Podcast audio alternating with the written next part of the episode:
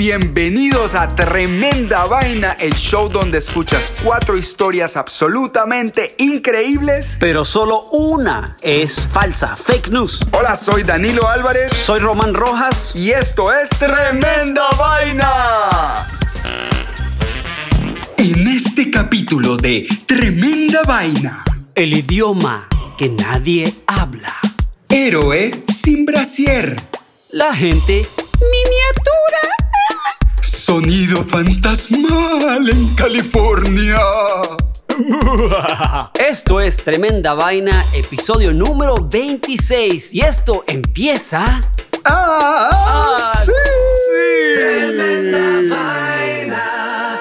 En vivo y en directo desde la ciudad de Nueva York. Aquí, estoy yo, un servidor Román Rojas y Danilo Álvarez. Y desde la ciudad de Cali, Danilo Álvarez. Buenas, buenas a todos nuestros amigos queridos. Se les quiere mucho desde la capital del Valle del Cauca, Cali, Colombia. ¿Cómo está, Román? Muy bien, muy bien, muy bien. Entonces, Danilo, vamos a recontar cuáles fueron las historias del episodio número 25, el episodio pasado, y vamos a revelar cuál fue la historia que fue mentira. Tremenda vaina. Muy bien, Román, ¿cuál fue la historia número uno? La historia número uno del episodio pasado fue Reaparece Pueblo Fantasma.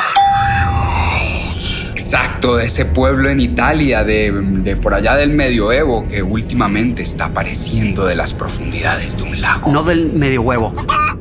La historia 2 del episodio pasado fue Seguro Médico de Basura.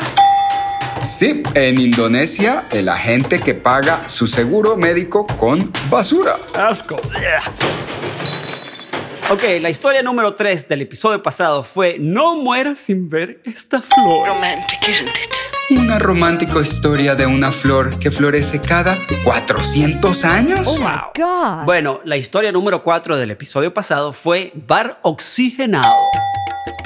Exactamente, de esos bares que están abriendo en la India donde uno no va a tomar trago, sino a respirar. Porque la contaminación está tan fea por allá que hay que irse a respirar aire, oxígeno en los bares. Bueno, entonces vamos a revelar la historia falsa de la semana pasada, el episodio número 25. Y si no quiere escucharla, tápense las orejas. Danilo, dame el redoblante de tremenda vaina. Ahí va. Historia falsa del episodio número 25 fue... No mueras sin ver esta flor. Oh. Ay, caramba, no. Qué pesar. Qué pesar. Una flor que florece cada 400 años, fake news. Re fake. Yo cuando escuché esa historia que la contaste, de verdad que me la creí y dije, wow, una flor que florece cada 400 años. Pero bueno, esa es, esa es la vaina con el fake news, que uno no debe creérsela nomás. No tiene que investigar todas las noticias, muchachos. Recuerden, ese es el mal de nuestro tiempo. Así es, news. así es. Así que no se dejen engañar. Bueno, entonces tenemos cuatro historias nuevas, fresquecitas que acaban de salir del horno para ustedes hoy. Y esto empieza. ¡Ah, sí! ¡Tremenda vaina! Y ahora empezamos con la historia número uno de hoy, el idioma que nadie habla.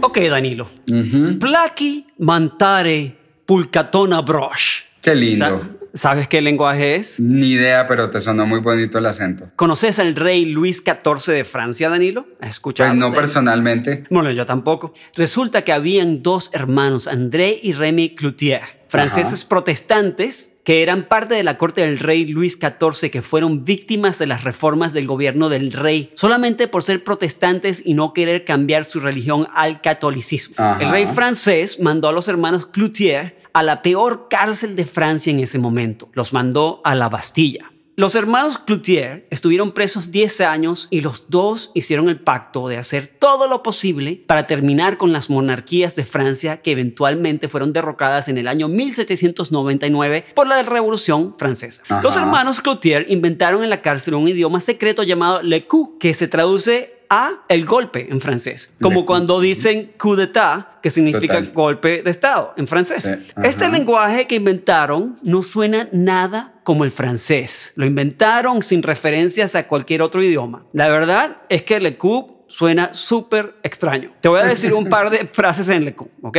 Ok. Ok. Plaki mantare pulcatona Dalino Brush, que es lo que, dice, lo que dije más o menos al comienzo. Buenos días, querido amigo Danilo. Otra frase. No, más. fregues. Cartelén- ¿Eso dice? Sí, Cartelén Moquión Barzayamón. Que viva Francia. Y de paso, Barzayamón es Francia. En Lecu. Ya, en Lecu, exactamente.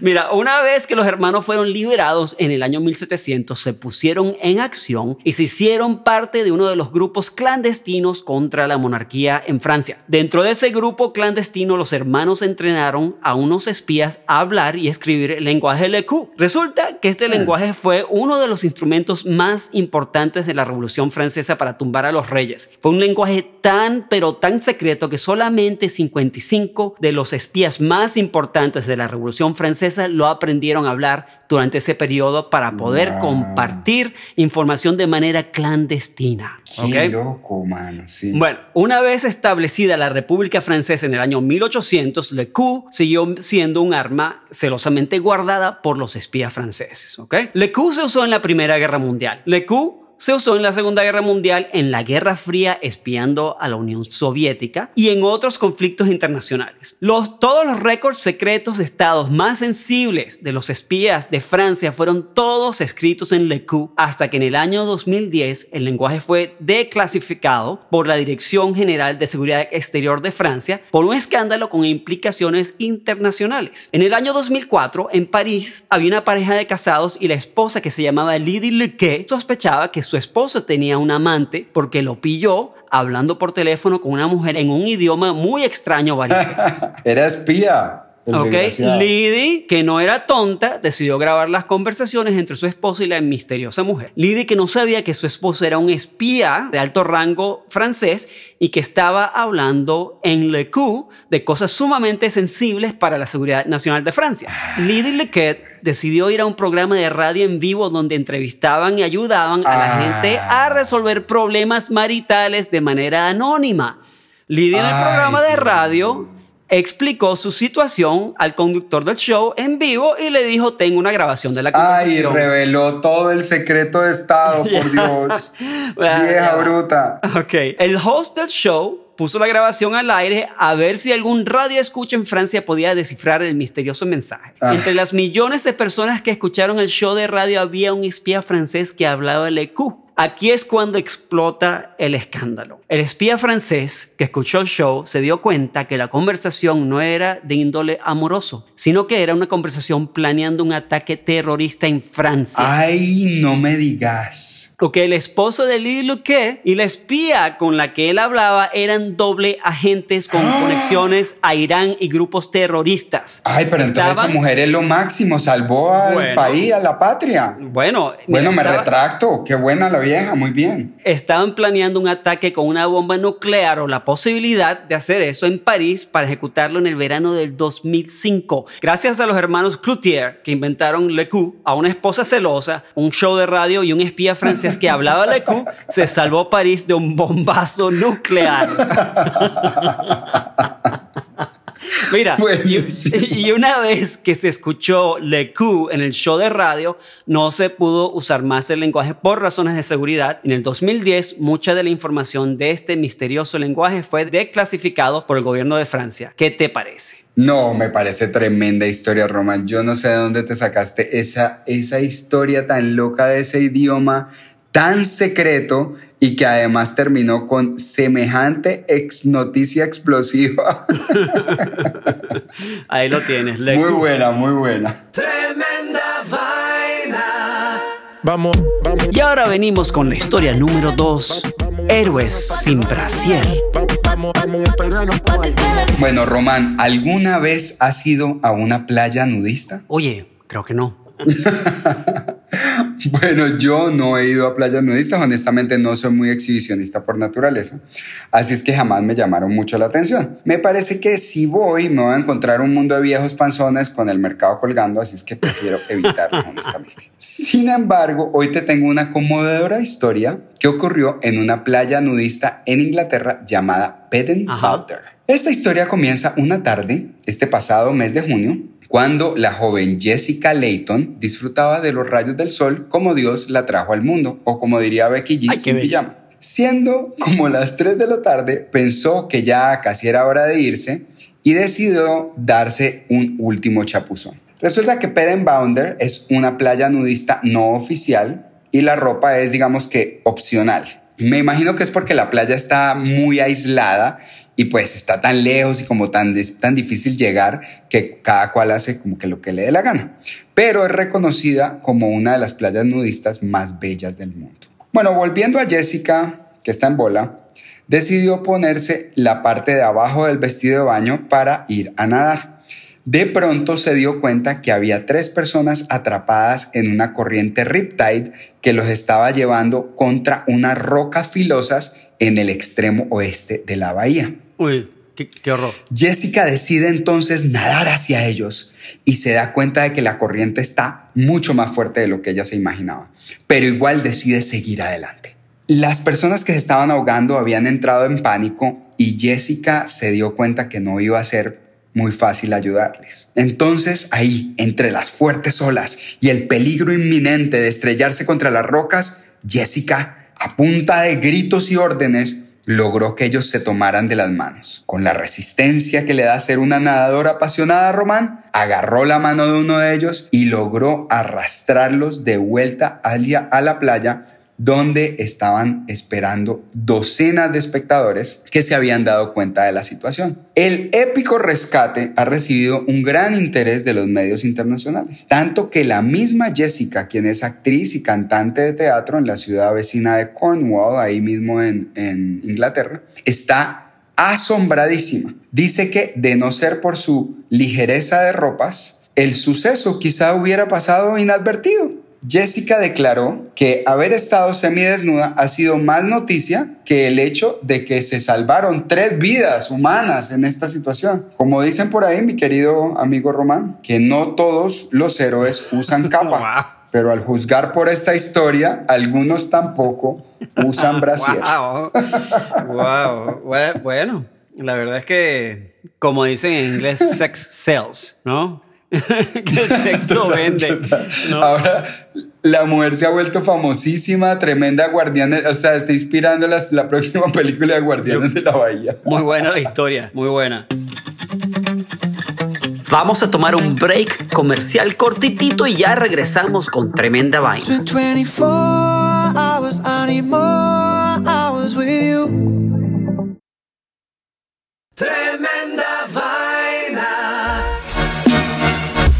Ahora vamos con la historia número 3, la gente miniatura. Danilo, te voy a contar algo de, de la época del siglo XVII y XVIII. Había una guerra Me científica sobre los orígenes del hombre, de todos nosotros, de los seres humanos. No los orígenes Ajá. evolutivos, sino los biológicos. Ojo, todos habían hecho la conexión Ajá. entre el sexo y los bebés, pero nadie sabía exactamente cómo se formaban los bebés a través del sexo. Había dos teorías. No me ¿ok? digas. Habían solamente dos te- teorías principales. Una era epigénesis, que afirmaba que los grupos de células adquieren lentamente sus características maduras que forman un bebé. La otra era el preformacionismo, que sostenía que, dependiendo de a quién le preguntaras, el esperma o el óvulo Sí. contenían una pequeña persona que comenzaría a crecer una vez que se produjera la concepción, una persona chiquitica. Qué loco. O sea, uno de los dos era el que tenía la persona. Bueno, sí, o, o el hombre, pero una personita chiquitica. O sea, como nosotros estamos ahora, pero en miniatura. Sí, sí, sí. Eso como que hay que echarle agua para que, Exacto. pa' que crezca de esos animalitos. Pero se creía en eso. Aunque la idea nos parezca ridícula ahora, el preformacionismo fue considerado la teoría más racional de su tiempo. Entonces, los preformacionistas pensaban que había un ser humano diminuto ya formado con todo, piernas, cerebro, brazos, pelo, de todo, dentro del esperma. O sea, un mini-me, una persona di- diminuta. Imagínate, de los millones de espermatozoides que tiene un hombre, para estos científicos significaba que existían millones de seres humanos miniatura dentro del semen. Qué loco. Unos muñequitos ahí, como cuando. Sí, sí, sí, como. Unos, un, un muñequito microscópico. unos muñequitos nadando dentro del semen. y todos, yo, yo voy para el huevo, yo voy, para, para el huevo no. para- manejando, para el manejando el óvulo. espermatozoide, ahí sentado en, la torre con, en el- en- con los controles. Exacto, pero de verdad ellos pensaban eso. Pero con el tiempo, a medida que los científicos podían hacer observaciones cada vez más precisas de células y de esperma, óvulos, embriones de animales, etc., los científicos se dieron cuenta que no había gente en miniatura dentro de los espermatozoides y ahí acabó la idea del preformacionismo. Qué pesar, estaba buena la idea. Sí, muy buena. ¿Y tú te imaginas que fuera verdad, sí? No, y además que se lo dicen a uno y si uno no sabe nada, pues se lo cree. Si fuera así, te apuesto con la tecnología hoy te sacarían fotos de cuando eras estabas dentro dentro Ah, del sí. y, y mira mi amor cuando tú eras chiquito antes de que O naciera. sea, es- y la foto, la foto del, del mini del mini me sale picando el ojo y con la lengüita afuera así. Exacto. Tremenda vaina. Y ahora vamos con la última historia de hoy, la número 4, sonido fantasmal en California.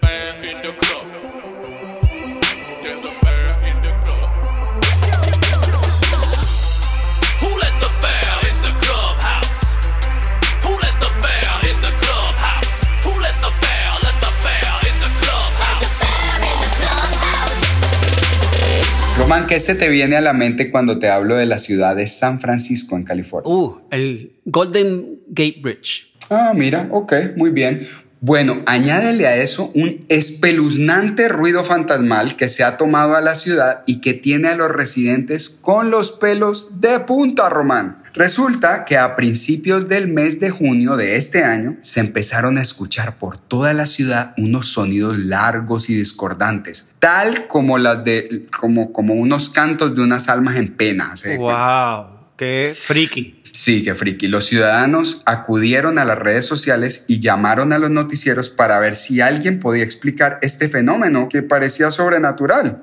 Finalmente, ante la acumulación de preguntas, el comisionado de distrito del puente Golden Gate se pronunció públicamente. Así como tú lo dices, Román, el Golden Gate Bridge no solo es una de las estructuras más famosas que te hace pensar en San Francisco, sino que es el puente más famoso del planeta y es una de las grandes maravillas de la ingeniería del mundo moderno. Así es. El Golden Gate se inauguró en 1937 y durante los últimos 20 años se le han estado haciendo mejoras a su estructura. En su declaración a la cadena ABC, el comisionado del puente Golden Gate, que se llama Paolo Kosulich Schwartz, explicó que los sonidos se deben al más reciente refuerzo que se hizo a las paredes del Golden Gate para protegerlo de terremotos por encima de 8.3 grados en la escala de Richter. Wow. Las nuevas barandas harán posible que el puente siga en pie por un largo tiempo, pero sí tienen ese detallito. Cuando el viento sopla fuertemente, se cuela entre los rieles metálicos creando sonidos que varían en tono e intensidad Wow. haciendo posibles sinfonías espectrales que retumban por la ciudad como si vinieran del más allá. Qué loco. Sin embargo, el funcionario pidió tolerancia a los habitantes de la metrópolis porque los sonidos fantasmales están aquí para quedarse y afortunadamente también su precioso puente. Wow, increíble. O sea que de ahora en adelante, hasta que esté ese puente ahí, se escucharán esos sonidos fantasmales en San Francisco. ¿Cómo te parece el susto que le dar a la gente antes de, antes de enterarse de qué era lo que estaba pasando? Porque los sonidos eran loquísimos, como que... y todo el mundo como que, ¿what? O sea, les tocó salir a los manes a decir, no, no, no se asusten, no es que no está, o sea, lo último que le faltaba a San Francisco. Wow, en cuarentena, sí. Además de la cuarentena, que vinieran los fantasmas, pues ahora, ahora sí. Ay. Pero entonces es una vaina nueva que está pasando en San Francisco, que si tenés chance de pasar por ahí, hay que pararle oreja a ver cómo se oyen esos sonidos fantasmales que son el nuevo atractivo de la ciudad. Tremenda vaina. Con eso, amigos, terminamos este episodio de Tremenda Vaina y yo quiero mandarle un mensaje a amigos que nos escuchan en los siguientes países: Estados Unidos, México, Irlanda, Colombia, Panamá, Canadá, Kirguistán, España, Chile, Argentina, Australia, Guatemala, Perú, Rusia, Puerto Rico, United Kingdom, Holanda, Ecuador, Alemania, Venezuela, India, República Dominicana, Costa Rica y Brasil. Qué bueno, Román. Todos esos países nos escuchan y yo quiero mandarle un saludo muy especial a mi amiga Jim McCran, que nos oye todas las semanas, le encanta tremenda vaina y su español cada día se vuelve mejor, a pesar de que el, el nuestro cada día es peor, Román. Horroroso. Pero le mando un abrazo a mi amiga Jim, gracias por escucharnos y a todos ustedes por seguirnos escuchando. Recuerden, lo importante de tremenda vaina es acordarse de que hay mucho fake news allá afuera y hay que asegurarse de que no nos lo metan. ¿Cierto, Román? Así es. Que no, No se lo dejen meter. No se lo dejen meter, muchachos. La mentira. Estamos El hablando de cuento, la el mentira. cuento, no, el se, cuento, el cuento, sí, no se imaginen cosas No raras, se imaginen por favor. cosas, no somos tan groseros. Señoras, perdonen si las insultamos. Niños chiquitos que estén escuchando, no, no es lo que ustedes piensan. Es el fake No. news lo que hay que dejar, no dejarse meter. Ese es el gran enemigo de nuestro tiempo. Román, me encanta oírte, mi hermano. Te mando un abrazo grande y me alegra eh, escucharte y espero verte pronto. Un abrazo. Y esto fue tremenda vaina y termina. ¡Oh, sí! ¡Tremenda!